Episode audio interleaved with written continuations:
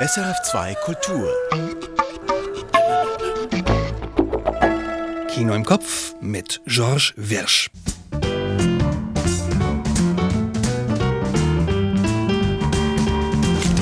Nicht Elvis hat das Gebäude verlassen, sondern seine Frau. Sofia Coppolas neuer Spielfilm Priscilla läuft an und für uns bespricht ihn Ann Meyer. Dann Spielfilmbiografie zum zweiten, Ferrari mit einer Kurzbesprechung von mir. Und Biopic zum dritten, Maestro. Unsere Kritik zum Leonard Bernstein Portrait haben wir bereits gesendet, aber wir vertiefen Bernstein nochmals mit Musikredaktorin Florence Parisville. Ansonsten same procedure as every week, fünf Kurztipps und Tonspurrätsel.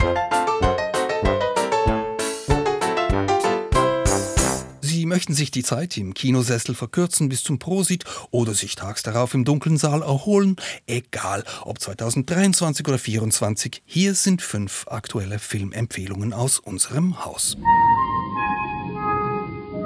Priscilla von Sofia Coppola. In Elvis' kindlicher Braut spiegelt Coppola ihre bisherigen Goldkäfigjungfern in Barbie Graceland mit einer großartigen Darstellerin und in Bildern zum Seufzen. Priscilla von Sofia Coppola. Mehr zum Film später. Perfect Days von Wim Wenders. Hirayama putzt Toiletten in Tokio und wenn er mit seinen Schwämmen hantiert, dann wirkt er wie ein Künstler beim Malen. Er ist freundlich, liest Bücher und mit ihm findet der Filmemacher zurück zur Alltagspoesie seiner Anfänge.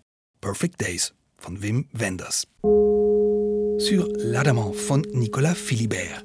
Die Adamant liegt fest verankert am Pariser Seineufer. Aber sie ist als Tagesstätte ein Rettungsboot für psychisch Kranke und als Dokumentarfilm der Goldene Bär der letzten Berlinale sur l'Adamant von Nicolas Philibert. Totem von Lila Aviles.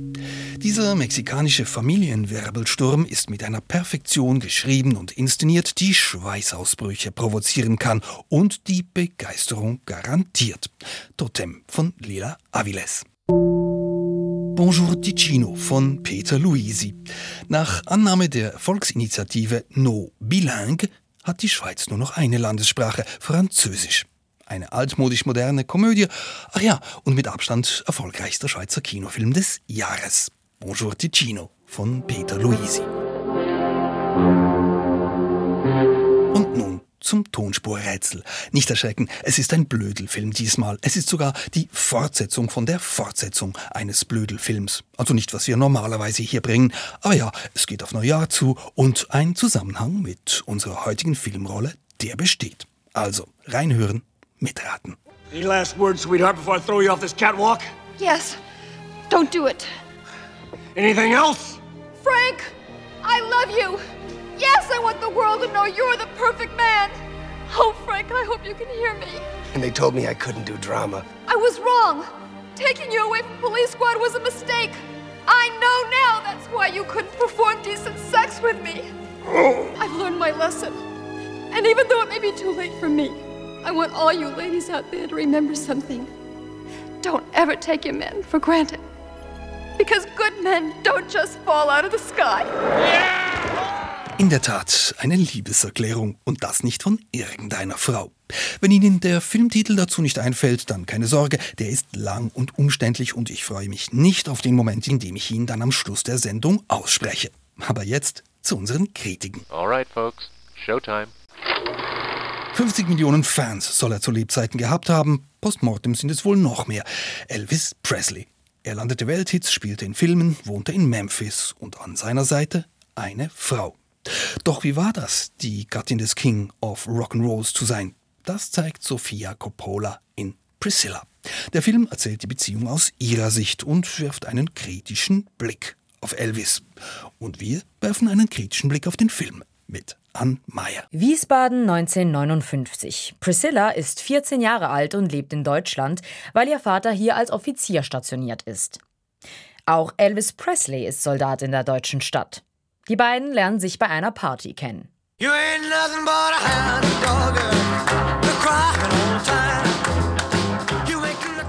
Priscilla verliebt sich unsterblich in Elvis. Mit 17 zieht sie auf sein Anwesen in Memphis. Später heiraten sie. Was wie ein Märchen klingt, erzählt Sofia Coppola mit einem anderen Fokus. Dem Ungleichgewicht, auf dem die Beziehung basiert. Er, der große, reiche Megastar, sie, die zehn Jahre jüngere Schülerin, die ihr Leben für ihn komplett aufgibt. Er, der auf Musiktouren geht, Filme mit großen Stars dreht, sie, die zu Hause auf ihn wartet und die Gerüchte über seine Affären in der Zeitung liest. Es ist eine Sichtweise, die modern und dringend ist. Eine, die den Mythos Elvis aus heutiger Sicht kritisch auseinandernimmt. Seine Musik spielt keine große Rolle.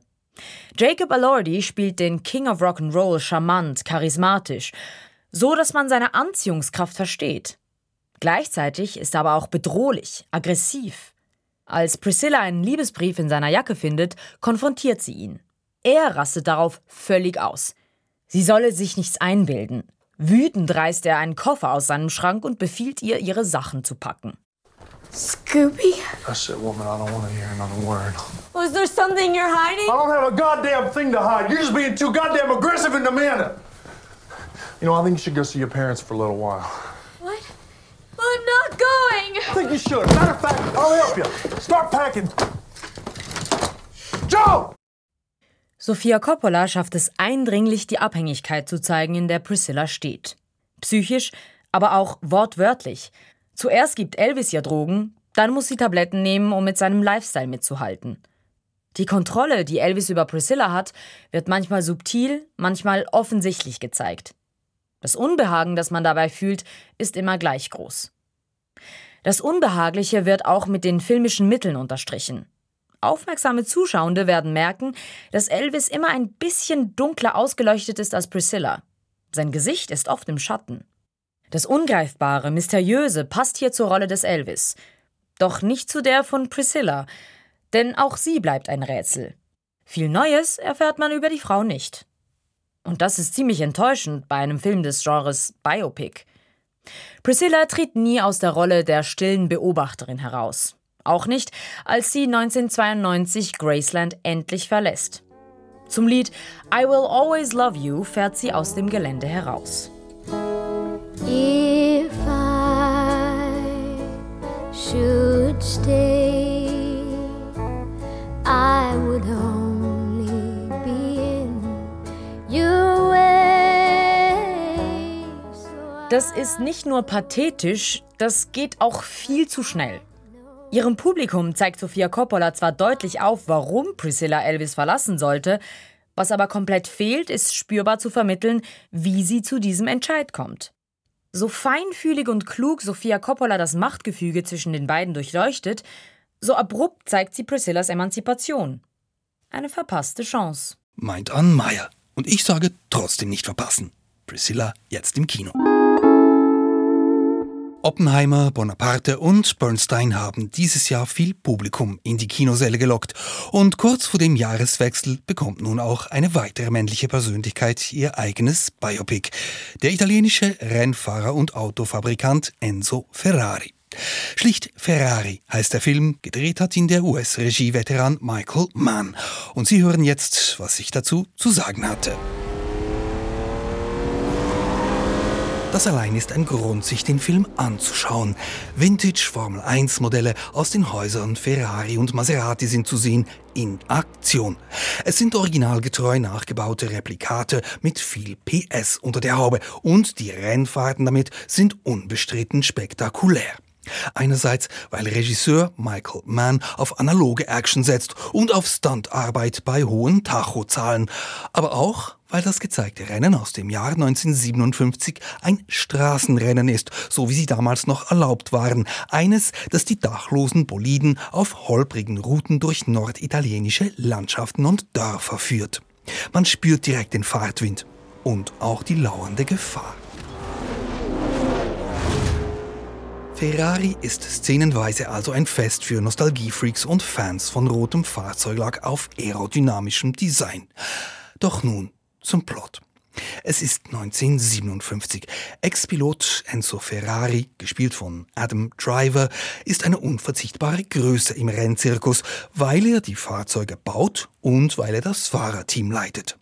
Doch das Drehbuch setzt noch eine andere Priorität und die setzt es sogar deutlich. Ferraris Privatleben. Ferrari steckt fest zwischen Ehefrau und Mätresse. Seine Geliebte, die kann er nicht ziehen lassen. Sie ist Mutter seines einzigen Sohnes. Mit seiner Ehefrau Laura, gespielt von Penelope Cruz, hatte er zwar ebenfalls einen Sohn, Dino, aber der verstarb früh. Entsprechend erzürnt ist nun Ehefrau Laura, als sie vom zweiten Sohn erfährt. Erbt ihr nun alles? Das will ich nicht. That boy, is he going to inherit our factory, our name? Because I don't want him to. We have a son. One son, two sons. I miss Dino any less? A school was built in his honor. Honor, who gives a shit? You were supposed to save him! Das Englisch mit italienischem Akzent, daran gewöhnt man sich. Gerade Penelope Cruz überspielt es gekonnt und mit gewohnter Energie. Blutleer dagegen bleibt Adam Driver. Die Logik des Drehbuchs wäre ja eigentlich die, je mehr Ferrari zu Hause unter Druck gerät, desto mutwilliger riskiert er für Siege das Leben seiner Piloten. So stachelt er sie etwa einmal dazu an, sich auch dann nicht vom Gegner überholen zu lassen, wenn eine hohe Unfallgefahr besteht. Eigentlich müsste das eine hochmotivierende Rede sein, doch aus dem Mund von Driver klingt es, als würde er ein Gedicht vorlesen. Baron doesn't lift. The corner races at you. You have perhaps a crisis of identity. Am I a sportsman or a competitor? You lift, he passes. He won, you lost. Er gewinnt und du verlierst. Selbst Ferraris Faust auf dem Porzellanteller haucht der Sache kein Leben ein. Ferraris Tragödie wäre eigentlich da. Auf dem Papier wäre sie sogar ergreifend, aber so unterkühlt gespielt bleibt Ferrari derart unnahbar, dass einen nur die Toten auf der Rennbahn wirklich bewegen. Das ist schade, denn das technische Filmhandwerk wäre, wie gesagt, ausgezeichnet. Ferrari von Michael Mann, überall im Kino, aber ich empfehle speziell und gerne das Filmtheater im Verkehrshaus in Luzern, denn dann haben Sie gleich das ganze Autorennsportpaket. Und nun zu Leonard Bernstein. Ein Paradiesvogel unter den Komponisten war er, bekannt für seinen Ganzkörpereinsatz beim Dirigieren. Der Autor und Regisseur Bradley Cooper widmet Bernstein seinen aktuellen Film Maestro. Unsere Filmkritik dazu, die finden Sie bereits im Archiv, aber wir tauchen jetzt nochmals etwas länger ein in das wirkliche Leben des echten Bernsteins mit Musikredaktorin Florence Barisville.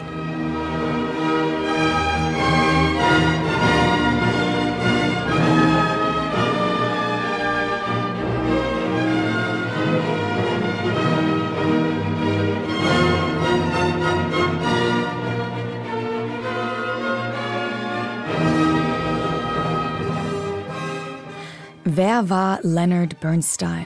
Das ist eine große Frage, auf die es viele möglichen Antworten gibt. Fangen wir von vorne an. Leonard Bernstein wurde 1918 in Massachusetts in den USA geboren, in eine jüdische migrantische Familie. Und zehn Jahre später kam die Musik in sein Leben, in Form eines alten Klaviers, das seine Tante bei den Bernsteins zu Hause unterbrachte. I touched it I was 10 years old at the time, and that was it. We fell in love, this instrument and I, and uh, that was the beginning of my love affair with music. Er habe das Instrument berührt und das war's. Er hat sich sofort in die Musik verliebt. Das erzählt hier Bernstein in einem Interview aus dem Jahr 1986. Musik hat er dann auch studiert, und zwar an der renommierten Harvard University und danach auch noch das Dirigieren, obwohl er sich bis dahin eigentlich nie als Dirigenten gesehen hat. And it had never occurred to me to even think remotely of being a conductor. That was far too glamorous an idea. I knew I was a musician. I knew I loved to play the piano and write music and all kinds of music, and I loved to teach it. Dirigieren, das sei ihm zu glamourös gewesen, zu flashy. Er verstand sich eher als Spieler und Lehrer. Auf der Suche nach Arbeit zog er nach dem Studium nach New York und, wie das in New York eben passieren kann, wurde dort fast über Nacht zu einem Star. Und zwar ausgerechnet als Dirigent. 1943 nämlich wird der 25-jährige Bernstein der Assistent von Arthur Rodzinski. Das ist der damalige Dirigent der New Yorker Philharmonie. Eine Assistenzrolle, die bedeutet hat, dass er einspringen müsste, wenn ein Dirigent krank wäre. Doch Dirigenten werden eben eigentlich nicht krank. And it meant that I had to be ready to take over in case Artur Roginski or any guest conductor got sick. This had never happened for decades because conductors notoriously don't get sick. Am 14. November 1943 passiert es doch. Der Gastdirigent Bruno Walter wird krank. Bernstein springt last minute ein. I walked down West 57th Street until the time arrived for me to go on stage.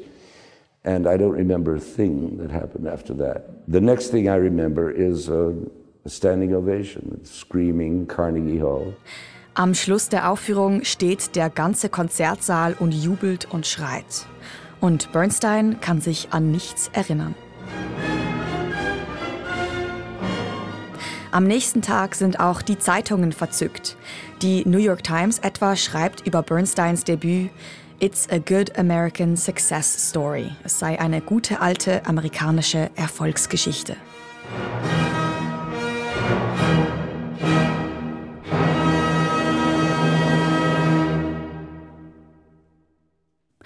Das war sie, die Geburtsstunde des Maestro Leonard Bernstein. Dieser Novembertag 1943 ist quasi der Anfangspunkt seiner brillanten Karriere. Bernstein wurde zum ersten großen amerikanischen Dirigenten. Sein Leben lang hat er leidenschaftlich Musik vermittelt als Lehrer. Er hat mehrere Symphonien komponiert und auch ganz viele erstklassige Werke für Film und Theater geschaffen so auch die Musik vom berühmten Musical West Side Story.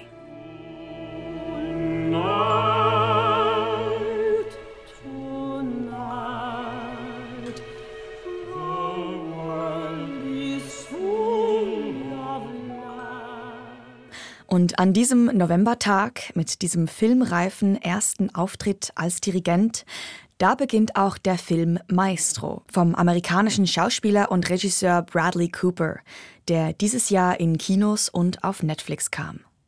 Doch Cooper interessiert im Film weniger die schillernde Karriere des weltbekannten Dirigenten und Musikers.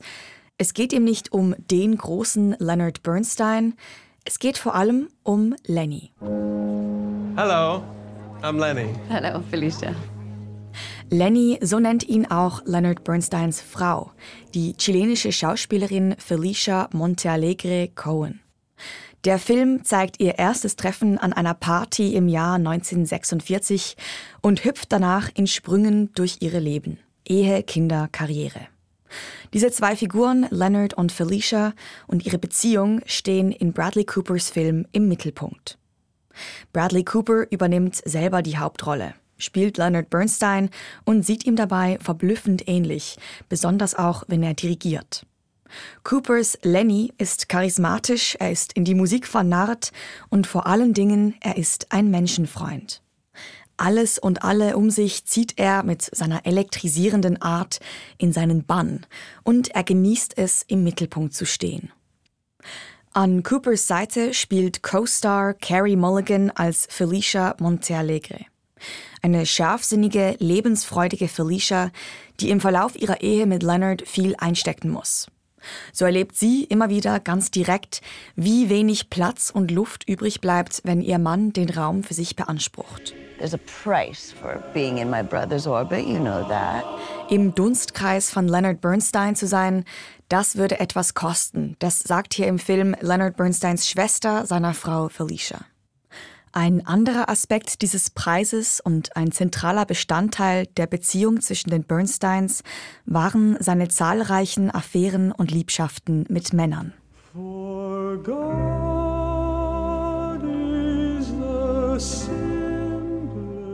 Die meisten Zeitgenossen und Musikwissenschaftlerinnen sind sich einig. Leonard Bernstein war homosexuell. Wie genau Leonard Bernstein selbst seine Sexualität definiert hätte, wenn er zu seiner Zeit die Freiheit dazu gehabt hätte, das werden wir wohl nie wissen. Fest steht aber, Leonard Bernstein war queer und hatte queere Beziehungen in einer Zeit, als Queerness ein großes Tabu war. Homosexuelle Liebe wurde damals von manchen gar als Krankheit gesehen. Offen als queerer Mensch zu leben war Mitte des 20. Jahrhunderts so gut wie keine Option. Und deshalb war es gang und gäbe für Menschen der LGBTQ-Community, heterosexuelle Scheinehen einzugehen, auch aus Selbstschutz. Wie man die Ehe zwischen Leonard und Felicia Bernstein im Nachhinein darstellt, ist also eine komplexe Sache. Und genau diese Komplexität wollte Bradley Cooper in seinem Film Maestro abbilden.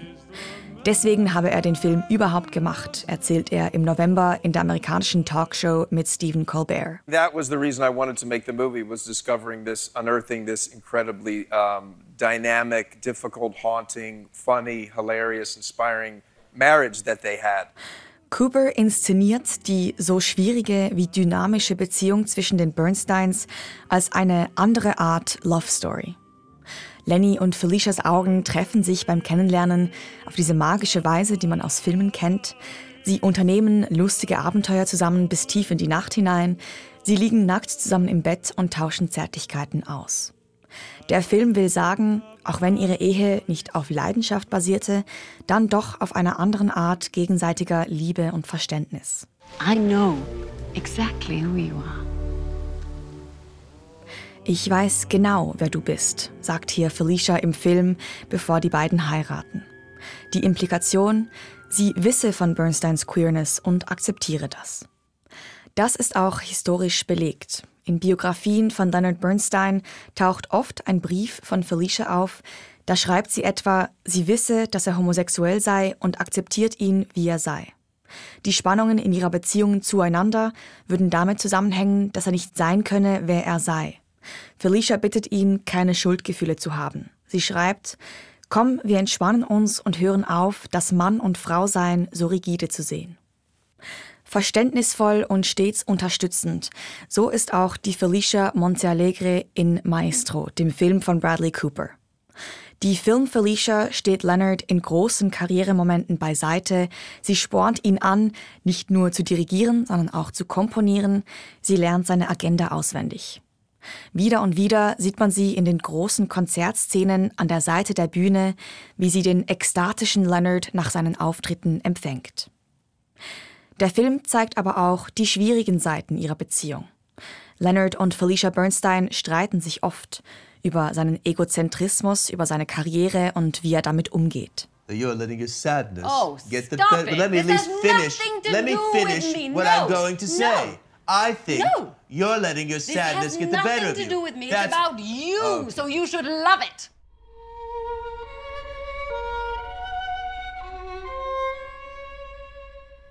Der Fokus des Films auf Bernsteins Ehe und Familienleben bringt auch mit sich, dass seine Liebe zu Männern im Film etwas in den Hintergrund tritt.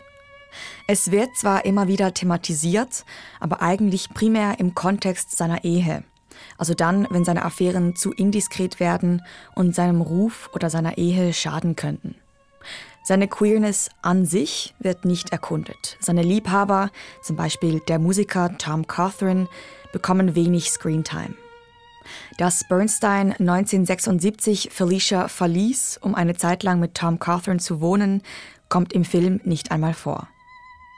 Bernsteins Liebschaften mit Männern werden als ein Kommen und Gehen dargestellt, die Ehe mit Felicia dagegen wie ein fester Fels in der Brandung.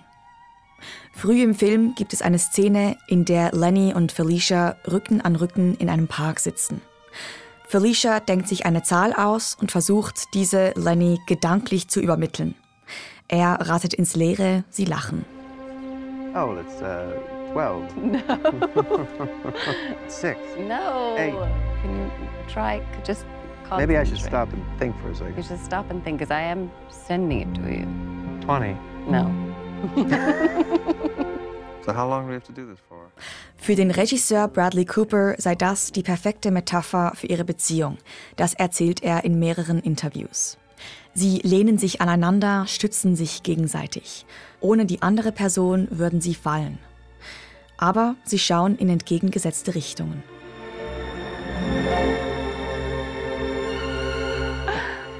Are you itching to move? No, I'm not.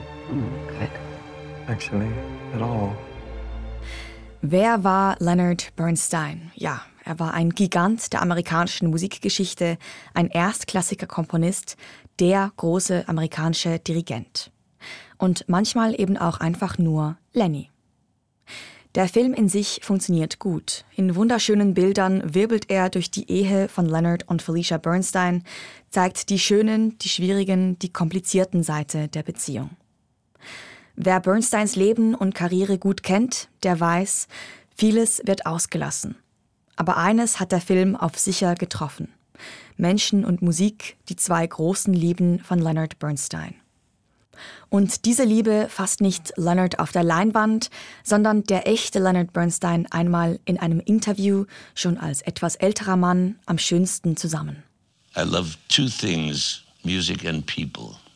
I don't know which I like better, but I make music because I love people and I love to work with them and I love to play for them. Leonard Bernstein himself, porträtiert von Florence Beresville.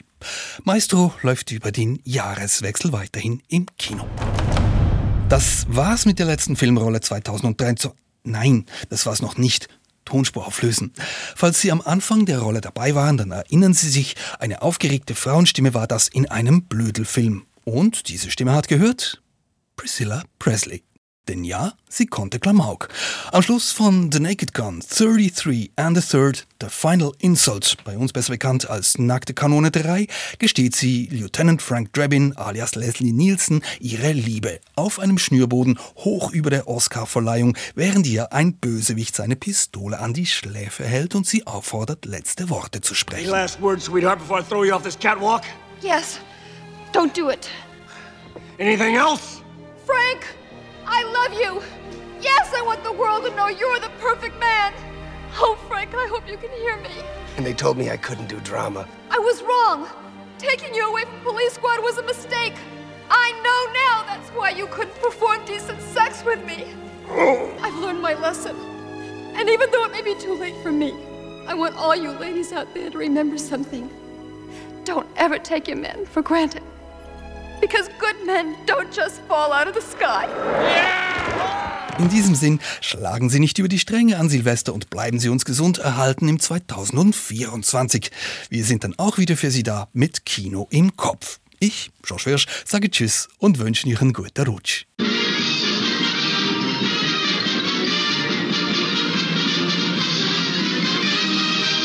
Erfahren Sie mehr über unsere Sendungen auf unserer Homepage srf.ch.